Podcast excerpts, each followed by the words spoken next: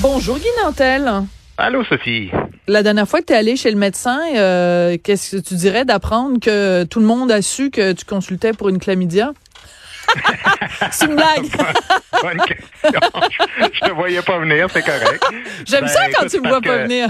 parce que j'étais assis dans la salle d'attente, puis c'était écrit euh, personnes euh, qui vont passer un test pour la chlamydia ah, dans ma tête. Fait que c'est sûr ah, que je, me doutais que ça allait sortir. Alors, pour quelle raison on parle de ça aujourd'hui? C'est ça, il y, a, des milliers de violations d'un article hier euh, qui est passé dans la presse, puis que je trouvais quand même intéressant, des, des milliers de violations, si c'est pas des dizaines de milliers, du secret médical au Québec. Puis Québec ignore vraiment l'ampleur du, du, problème. Et il donne l'exemple dans cet article-là euh, de en Gaspésie, par exemple, une seule infirmière auxiliaire a été radiée cinq mois parce qu'elle a, elle a fait plus de 2300 accès illégitimes à des données médicales de ses proches ou des connaissances des personnalités publiques et tout ça. Tu imagines juste une personne en Gaspésie qui n'est pas aussi grand un si grand centre que ça. Donc, le ministère de la Santé et des Services sociaux disent, eux autres, on n'a pas d'influence directement sur les hôpitaux. Ils font à peu près ce qu'ils veulent. Et Véronique Cloutier, donc, euh, ben, dans l'enquête de la presse, euh, ils se sont servis de Véronique Cloutier. Puis elle-même s'est rendue compte qu'il y a au moins 20 personnes qui ont consulté son dossier médical dans les 11 dernières années, alors qu'elle n'a pas mis les pieds à, l'hôpital en question depuis 2012. Puis on sait qu'il y a 11 personnes qui ont fait des, des, des, recherches sur Véronique Cloutier sans aucune raison et il y a eu deux démissions par rapport à ça. Alors c'est très inquiétant, je trouve. C'est très inquiétant parce que euh, ben moi, je trouve qu'il y a plein de gens qui se disent ah ben là, à partir du moment où c'est une personnalité publique, euh, sa vie publique nous appartient. Ben non, la vie publique peut-être vous appartient, mais pas sa vie privée. Tu sais, c'est, je suis sûre que les gens qui sont allés consulter le dossier médical et que c'était pas légitime, parce qu'évidemment, son médecin traitant, puis tout ça, on comprend qu'ils aillent consulter son dossier, mais on parle ici de gens qui ont aucun lien avec elle, aucune raison justifiable. Ben, c'est eux se sont dit dans leur tête, ben là, c'est une personnalité connue, j'ai bien le droit. Ben, c'est, si des gens pensent ça, vraiment, ils sont dans l'erreur. Ça n'a aucun sens de, de, penser que parce que ta face est à télévision, que tout ce qui te concerne dans ta vie personnelle euh, doit être sur la place publique. Premièrement, c'est contre la loi, là, puis deuxièmement, c'est pas la réalité.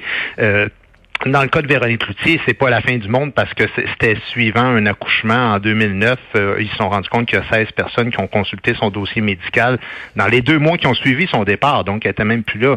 Et là-dedans, il y avait des adjoints euh, administratifs, il y avait des stagiaires. Euh, donc, dans le cas d'un accouchement, c'est quand même pas si pire que ça, mais elle pose quand même des bonnes questions. Imagine une tentative de suicide, par ben exemple. Imagine des cas de psychose ou même tu le faisais à la blague, mais des, des maladies euh, transmises sexuellement, on pourrait comprendre que ça pourrait quand même influencer la vie personnelle et ou professionnelle euh, de l'artiste en question. Là.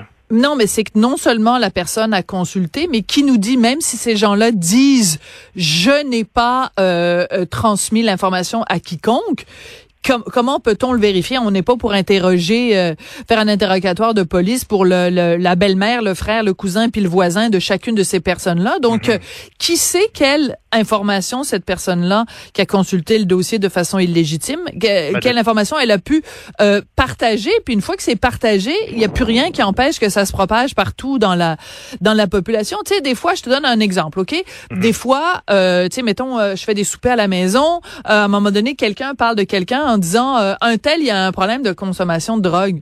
Puis je les regarde, mais je dis, mais comment ça se fait que tu sais ça? Pas parce que c'est dans un dossier médical, tu comprends, on sort du dossier médical pur et mhm. simple. Mais je veux dire, comment ça se fait que les gens savent ça? Comment ça se fait que ça se rend jusqu'à moi que un tel, euh, je veux dire, c'est comme, il me semble que c'est de l'information personnelle et privée qui devrait pas être, du domaine euh, public. Mais tu sais, la, la machine à mémérage, quand elle commence, là, il n'y a plus rien pour l'arrêter. Puis honnêtement, Sophie, même si ça reste juste qu'une seule personne consulte ça et qu'elle n'a pas le droit de le faire, Tout déjà, à fait. en soi, c'est une infraction qui, est vraiment déplorable. Euh, puis on se demande toujours c'est quoi le degré de sécurité de nos données en général.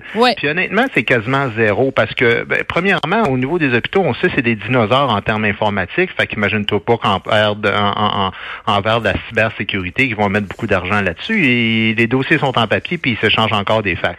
Euh, il y a des enquêtes des employeurs aussi. Des fois, les ben employeurs ont accès à ton dossier médical. Alors, on peut bien imaginer aussi un employeur qui, à l'interne même de cette euh, compagnie-là, qui fait des vérifications, peut ensuite euh, étaler des affaires. Il y, a toutes sortes de choses comme ça. Puis la simple jasette, comme tu dis, parce que moi, ça me fait penser à une anecdote. Écoute, moi, j'ai subi la vasectomie, puis je me souviens quand je l'ai, je l'ai faite, c'était un vendredi, puis il était 16 heures. J'étais le dernier patient de, de ce médecin-là. Et là, je vais à mon rendez-vous.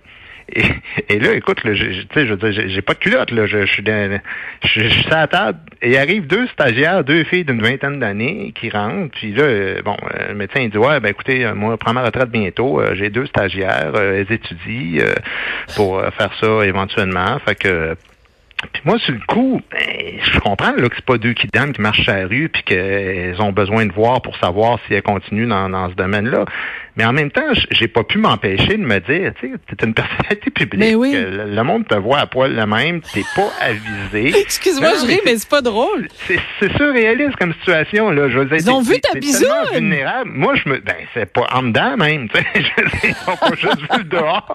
Euh, et, et, c'est vendredi 16h, fait tu peux pas t'empêcher de te dire de quoi elles vont jaser dans leurs 5 à 7, ces deux filles-là, tu sais. Mais, ah mais tout ça pour dire quoi? Tout ça pour dire que quand tu es une personnalité publique, ben, c'est évident qu'il y, y, a une couche supplémentaire par rapport à ça. Puis je me suis dit, ouais, il me semble que ça aurait été le fun d'être avisé quand même à l'avance, là, qu'il y allait avoir cette possibilité-là, puis qu'on que même l'hôpital ait une certaine sensibilité à dire, ben c'est sûr, si c'est des gens connus, euh, peut-être que c'est une moins bonne idée que les stagiaires viennent, ou à tout le moins euh, des avertir. Mais tu comprends, c'est que on, a toujours ce réflexe de dire euh, jusqu'à quel point ça va ça va m'émérer, qu'est-ce qui va se savoir? Voilà. Il n'y a pas eu de problème, mais quand même, euh, je peux pas m'empêcher d'avoir cette réflexion-là quand ça se passe. Ben oui, tout à fait. Puis, euh, tu sais, enfin, je veux dire, c'est niaiseux, mais à un autre niveau, là, tu le sais pas, là, c'est peut-être des filles qui, qui, qui t'aimaient pas, là, c'est possible, là, tu sais, que je veux dire, mettons, elles, ont quelque chose à te reprocher à cause d'un spectacle que tu as fait ou quelque chose que tu dit. Non, mais ce que je veux dire, c'est qu'à partir du moment où tu es une personnalité connue, et c'est forcé, il y a des gens qui t'aiment, il y a des gens qui t'aiment pas. Donc, est-ce que des gens, justement parce qu'ils t'aiment pas, pourraient profiter d'informations qu'ils ont sur toi pour chercher à te nuire? Tu comprends? C'est pas, ben, dans le cas-là, dans ce cas-là, ils ont juste vu ta bisoune. Mais ce que je veux dire, c'est que par rapport, par exemple, parce que Véro, tout le monde l'aime, mais je veux dire, euh, quelqu'un qui a accès au dossier médical ou au, dossier, mettons euh, le dossier d'un psychologue, tu t'en vas consulter un psy, toi. OK, ben là, je veux dire, à un moment donné, quelqu'un pourrait aller donc fouiller dans le dossier du psy, voir ses notes, puis voir, euh, je sais pas moi, du rocher euh, a des problèmes avec telle telle affaire, puis tout ça. Puis quelqu'un de mal intentionné, ça peut être extrêmement néfaste pour ta carrière, pour tes relations, à toutes sortes de points de vue. Moi, j'ai été terrifiée, terrifiée, terrifiée quand j'ai lu ce texte-là. Mais c'est inquiétant parce qu'on sait que on l'a vu même. C'est pas juste au niveau de, des données euh, au niveau de la santé, mais tu es vulnérable partout maintenant. Je veux dire, la police fait la même chose. Il y a des, il y a des gens qui travaillent pour la police puis qui fouillent dans des dossiers des fois qui ne les concernent Absolument. pas. Euh, ils sont pas en train d'enquêter là-dessus. Puis il y a des mesures disciplinaires. Ouais. Ben c'est ça. Euh, les données bancaires, c'est la même affaire.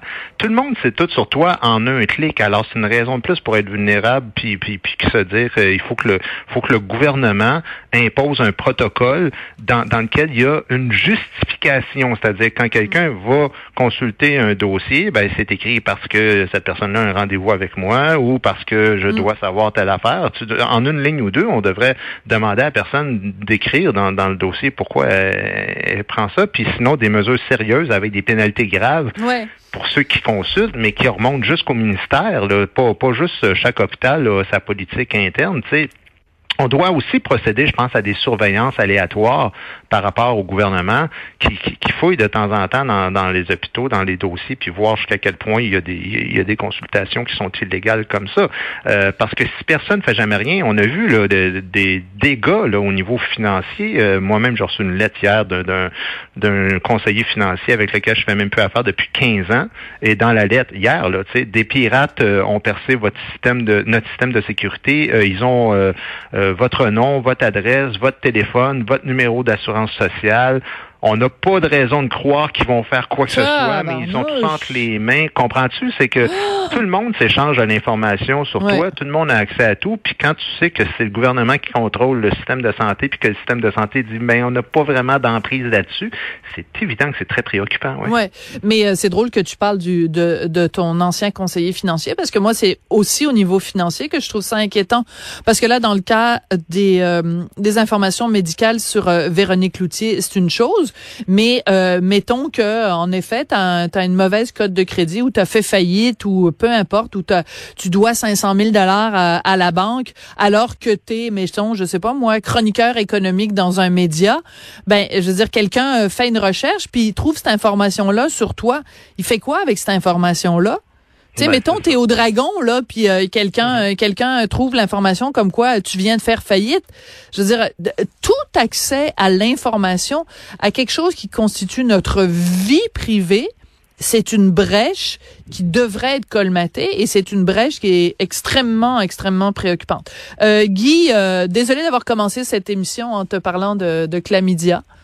C'était personnel. J'aurais tellement dû parler d'herpès à la place. J'aurais souhaité qu'on garde ça entre nous. ben, entre nous, non, garde-les pour toi, tes maudites maladies. oui, puis je sais que si toi tu le sais, euh, Martineau va le savoir. Oui, c'est ça. Ben oui, ça se transmet tellement vite, ces affaires-là. le mémérage. le mémérage est hautement contagieux. Merci beaucoup, Guy Nantel.